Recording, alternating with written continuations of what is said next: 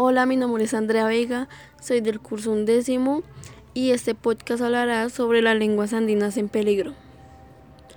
Para empezar, cabe recalcar que Colombia cuenta con más de 65 lenguas indígenas, dos lenguas criollas y el romaní, que se habla en el pueblo gitano. Pero especialmente hoy hablaremos de las lenguas de la región andina que están en peligro de extinción, ya que con el pasar de los últimos años la región andina ha sufrido gravemente la pérdida de muchas lenguas de etnias de esta zona. Y also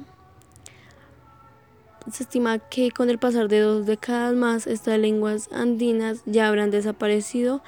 A partir de esto, la pregunta es, ¿por qué peligran y están desapareciendo las lenguas andinas?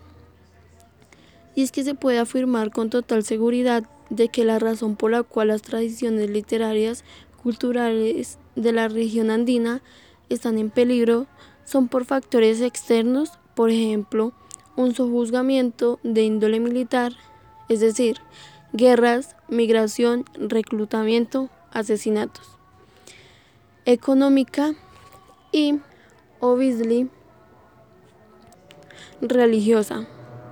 También cultural o educativa.